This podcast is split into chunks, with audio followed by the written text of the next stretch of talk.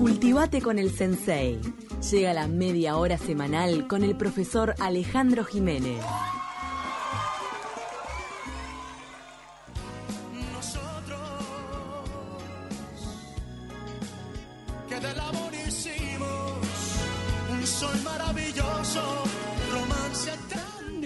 Con Luismi te recibimos, Sensei, ¿cómo andás? Hola, ¿las escucho más ahora? A ver Hola. si nos escuchás ahora. Nosotros Ahora, te, escuchamos bien. espectacu- Espectacular, buenos días, ¿cómo andan? Empezamos con Luis Miguel, porque esta canción, este, este, este bolero no tan conocido que es del año 43, que es de un cubano, Pedro Junco, y que lo escribe poco antes de morir, con solo 23 años, a su amada, ¿no? Es un, un bolero que popularizó quizá Luis Miguel este, últimamente en su álbum Segundo Romance de 2008, pero también tiene versiones de el Los Panchos, que quizás la más clásica, eh, Chabela Vargas y también de la banda argentina Babasónicos. Hizo una versión de Ah, ¿sí? este tema. Sí, exactamente. Este, después sí, sí, por, ahí anda Bruno por ahí. Tenemos a Bruno. Martín Terra. Ah, bueno, Martín, lo este, pones. que capaz que nos vamos después con, con la versión de. Dale. Bueno, este, esta relación de amor-odio, esto de nos queremos tanto, ¿no? que tiene además, eh, después de haberlo eh, buscado el título, encontré que hay un libro sobre el tema de José Rila, con Óscar Brando y Gabriel Kirich y queridos colegas, y que tiene que ver con esto, con, realmente con lo que vamos a hablar hoy, ¿no? De esas relaciones tormentosas que vienen prácticamente de la fundación de la ciudad, ¿no? De la de esa demora por parte de Bruno Mauricio Zavala, gobernador de Buenos Aires, por fundar, porque sabía que iba a fundar un puerto que podía competir con Buenos Aires, ¿no? Bueno, eso desde el principio se da así, incluso en la época colonial, lo que llamó la lucha de puerto, Buenos Aires, por ejemplo, eh, em, cobraba un impuesto a los productos este, eh, mm, cuando ingresaban a Buenos Aires, pero si iban el- el- los productos a Montevideo, Montevideo no los podía cobrar. Era un poco una guerra, ¿no? Este, entre esos dos puertos que van creando el localismo, ¿no? Que por supuesto se manifiesta después, 1806, cuando se dan las invasiones inglesas, los ingleses eh, ocupan Buenos Aires, la reconquista de Montevideo, Montevideo va a reconquistar para el Imperio Español Buenos Aires, de ahí incluso hasta las calles, en Montevideo, Buenos Aires hay calle nombre Reconquista, pero después en el 7, 1807, cuando se da la invasión durante siete meses, de febrero a septiembre del, ocho- del 7, en Montevideo, los eh, porteños no tienen la misma actitud de reciprocidad. ¿no? Por supuesto hay que hablarlo de Artigas, con todo lo, lo que fue su enfrentamiento con Buenos Aires. O sea que este conflicto viene desde antes que fueron Uruguay y Argentina, ¿no? Eh, hay un, bueno, en el proceso de independencia llegamos a ser argentinos, ¿no? La Valleja, la que es la proclama de- del 25, habla de argentinos orientales, orientales argentinos, este, y después otros episodios como la Guerra Grande mediados del siglo XIX, ¿no? Eh, también, bueno, los problemas limítrofes eh, que de- determinan, por ejemplo, a fines del siglo XIX la doctrina Ceballos de un canciller argentino que poco menos que era la frontera seca, o sea, poco menos que si nos bañamos en la playa de Positos, estábamos en Argentina. Mirá, O sea, en, ese, en mirá. ese momento fue, claro, fue muy polémica, finalmente, obviamente quedó de largo, y hasta los riesgos que hubo en 1930, cuando el Mundial, por aquel polémico partido que Uruguay le gana 4 a 2 aquí la final a Argentina, de, de ruptura relacional diplomática. O sea, también el fútbol, una vez que apareció el fútbol también en eh, el escenario. Eh, pero vamos a hablar, vamos a la década del 40, porque hoy vamos a centrarnos, porque sería muy largo hablar de todo, pero la década del 40 del siglo pasado, en donde, plena Segunda Guerra Mundial, y en Argentina se vivía la dictadura militar del general Farrell, ¿no? Y con la presencia de un personaje que para eh, lo que vamos a hablar hoy es fundamental, que es Juan Domingo Perón, ¿no? Que era coronel, que era el secretario de Trabajo y Previsión Social, y desde su cargo empieza a tener una acción mm, de acercamiento y de beneficio hacia lo que es los sectores más bajos de trabajadores, sectores obreros. Eh, empezando a forjar lo que es el peronismo, evidentemente.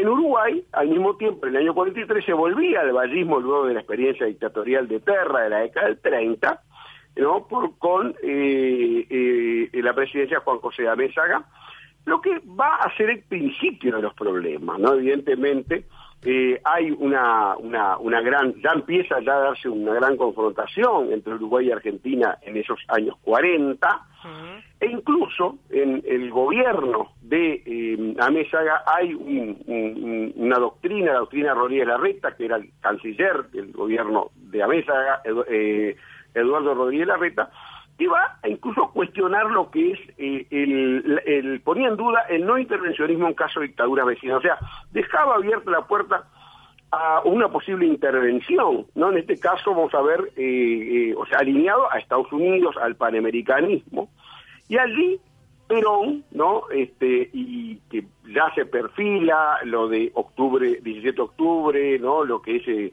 eh, cuando Perón es apresado por el gobierno de FARC, el, bueno, lo, liberan, va a ser candidato, va a ser presidente pues y allí ya empieza a dividirse el panorama político uruguayo entre quienes apoyan, entre quienes no apoyan la mayoría, el gobierno que no, no estaba a favor de Perón, y eh, un dato importante, en vistas a lo que está pasando hoy, el principal apoyo que tenía Perón en el Uruguay era Luis Alberto Herrera, o sea, el bisabuelo de nuestro actual presidente de la República. Mm. Bien. Sí. Este, ¿Sigo? No sé si ustedes querían... no, este, no, que, no, quedamos las dos como pensando en, que er, era el principal aliado de Perón, o sea, tenían buena relación. Claro. Eh, ahí estamos en un momento rosa, amor. Eh, eh, Había amor. Herrera, no porque Herrera no era gobierno, Herrera era oposición, mm. Herrera tenía, o sea, había tenido simpatías por, por el eje, ¿no? Este, en la guerra, por el eje nazifascista, eh, por el franquismo, en lo cual coincidía, o sea, este, con eh, Perón, por supuesto, después vamos a ver diferencias en otros aspectos, ¿no? Ni que hablar en lo que se refiere a, la concepción democrática, en la cual siempre los, los uruguayos diferimos con Perón, con ese lo que era la censura, lo que era la, la, la persecución a opositores. Ahí estábamos todos los uruguayos en contra de esa, este, de, esa acción de Perón.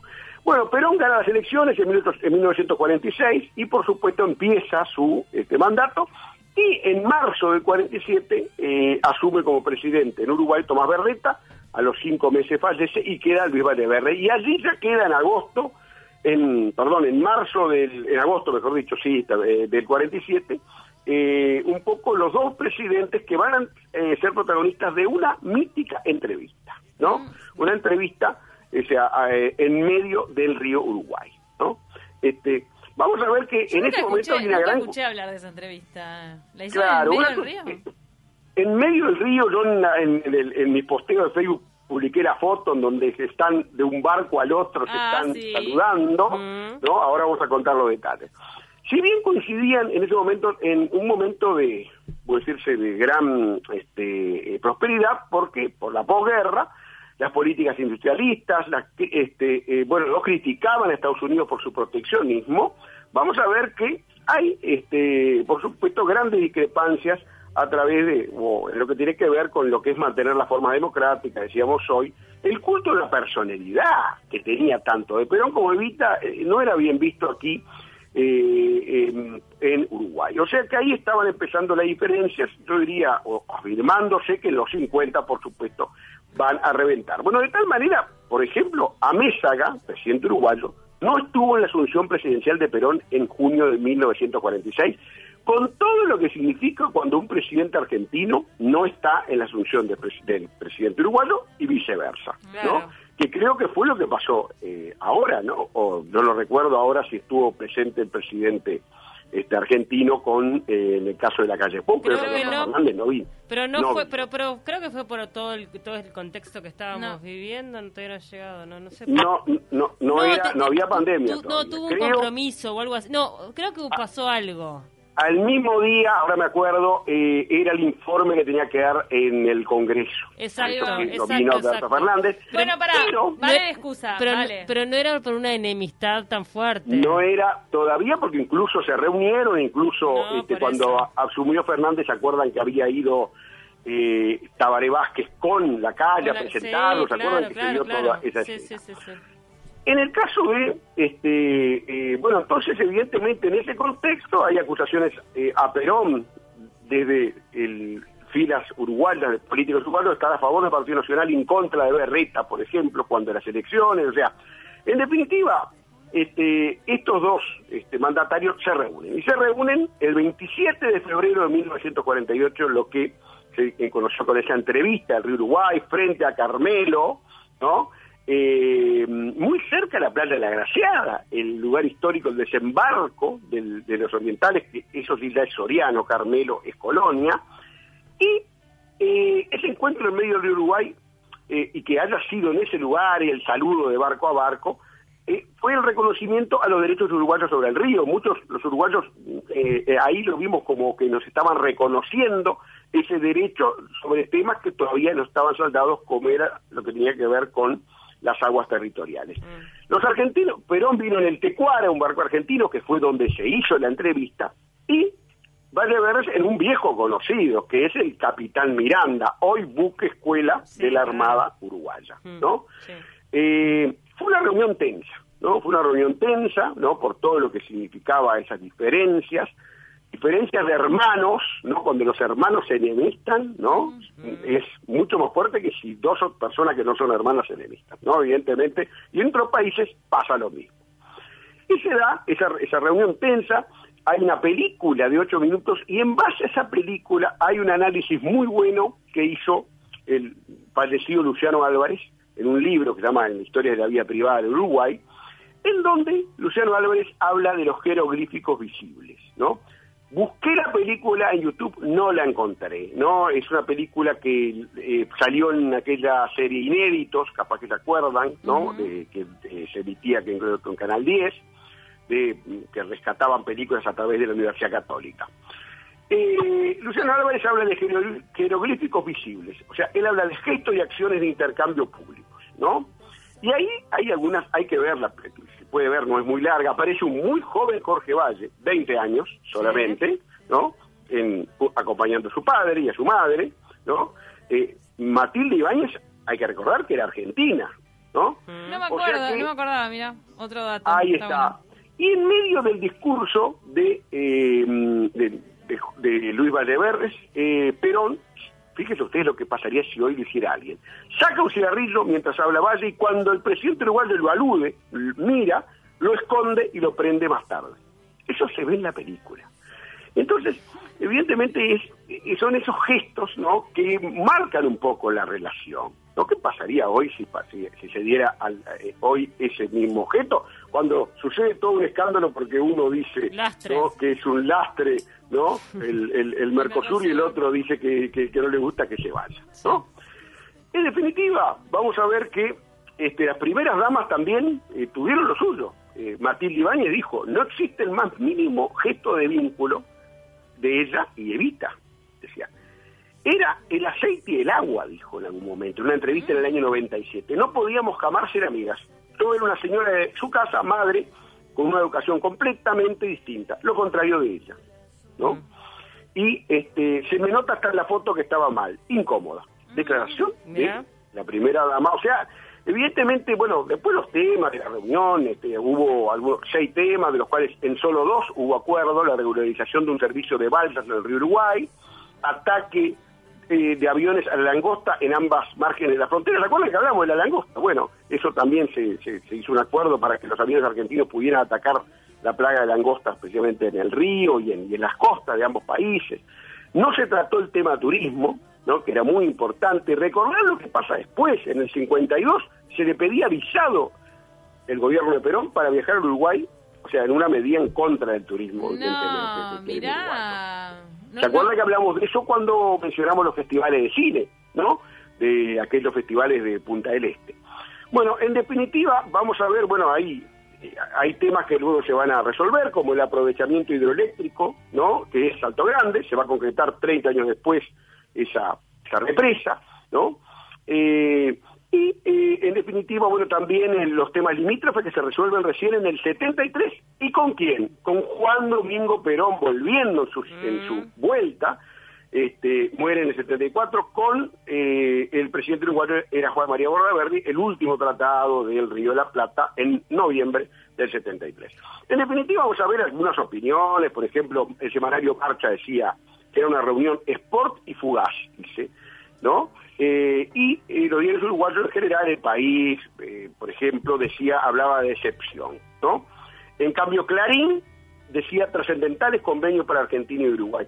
Y vamos a ver los regalos. Los regalos, eh, los uruguayos no, le, no llevaron regalos, que por lo menos no está en la información que, estuve investigando. Evita le regaló a Matilde una pulsera de oro y brillantes. Ah. Y Perón, a Luis Valle, una cigarrera de oro con una leyenda. Al presidente del Uruguay, doctor Luis Valle Verde, que no era doctor, Valle lo fue abogado. O sea, las cosas, este o sea, eh, eh, eh, evidentemente este, eran un poco gafes que tenían que ver. Bueno, Jorge Valle en algún momento dijo, la atención era evidente, nos sentíamos maltratados por Perón, dijo Jorge Valle. Mira. Tuvo la reunión un valor estratégico por Uruguay, porque evidentemente, este, bueno, después hubo otras cosas que vinieron posterior a la reunión que pautan la relación de esas épocas. En el año 48 se hizo público un complot contra Perón y Evita que involucraba al Uruguay, y, o sea, de para asesinarlos. Nunca fue comprobada la conexión, eh, hubo en Argentina un proceso. Este, y por supuesto que la caída de Perón también tiene que ver, o sea, Uruguay, no, es que Uruguay tenga que ver con la caída de Perón, pero sí, este, eh, ya Luis Valle como presidente del Consejo Nacional de Gobierno había cambiado el gobierno de Uruguay, se había pasado al colegiado en la década del 50, este, y hay en, en, junio del 55 un intento de golpe contra Perón, ¿no? que se ha apoyado en Uruguay este, vamos a decirlo porque evidentemente es otra emisora de Radio Carve, se acusaba Radio Carve de eh, hacer una campaña contra Perón, y Perón amenaza con bombardear la antena de la radio. Ay, ay, ay. Fíjense ustedes a qué nivel se llegaba junio del 55, o sea, la relación que se daba, o sea, este, eh, por lo que se acusaba a una, a una emisora uruguaya de estar haciendo una campaña, este, en contra ¿no? de, lo que era Perón y en septiembre de 55 Perón es derrocado en lo que llama la Revolución Libertadora por las Fuerzas Armadas, ¿no? Y eh, evidentemente vamos a ver que este, eh, las relaciones tormentosas ¿no? de, esas épocas, años, años 50, varios intelectuales terminaron aquí trabajando, dando clase, por ejemplo, en la recién nacida Facultad de Humanidades en los 50. Ale. argentinos que vinieron acá. Sí. No, no, que tenemos que ir terminando, pero nos queda obviamente un gran recorrido de esta relación entre Argentina y Uruguay hasta la actualidad. ¿Vos querés dejar un segundo capítulo? ¿Dejamos un segundo capítulo? Paula, ¿sabes lo que pasa? No lo había pensado. Porque creo que las papeleras, Vázquez con Bush pidiendo el apoyo militar, el Mercosur, el bloqueo de los puentes, lo de la Haya, Mercosur como un lastre, todo eso es historia más reciente. Hmm. No sé, quizás tengamos que dejar que pase eh, un poco más de tiempo para verdaderamente hablarlo como hechos históricos. ¿no? Bueno. Por eso es que lo podemos hablar en algún momento, ni que hablar, pero mire que es una historia bastante reciente, ¿no? Y quería, realmente lo subrayé con amarillo, voy a decir eso, estos temas que luego, por supuesto, que hasta hoy nos afectan, ¿no? Recordamos lo de los puentes, por ejemplo, bueno, y ni que hablar estas últimas declaraciones, que por supuesto, como siempre, no, con los argentinos nos vamos a poner de acuerdo, como siempre, y quizás tengamos ese síndrome de hermano mayor, nuestro hermano mayor que siempre a veces está eh, al hermano menor. Eso va a pasar siempre. Porque tengo un tema lindo para hablar el próximo lunes, si les parece. A 60 años del primer hombre al espacio que fue el ruso Yuri Gagarin, ah, ¿no? soviético. ¿Y saben una cosa?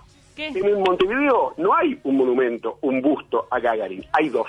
Y después vamos a contar por qué hay dos. No uno, dos hay. Me encanta el dato. Buenísimo. gracias a John del Cerro. Nos mandaron mensajes John del Cerro y también Norberto BH. Gracias por su mensaje, no nos dio el tiempo de leerlos. Nos quedó clarísimo que esto viene desde la lucha de, de puertos, por, de muertos. por supuesto. Y desde, que no era, este desde que no éramos Argentina y Uruguay. O sea, esto viene desde mucho antes. Así que muchísimas gracias por, este recorrido histórico. Bueno, un gusto, a las órdenes, un abrazo. Un abrazo.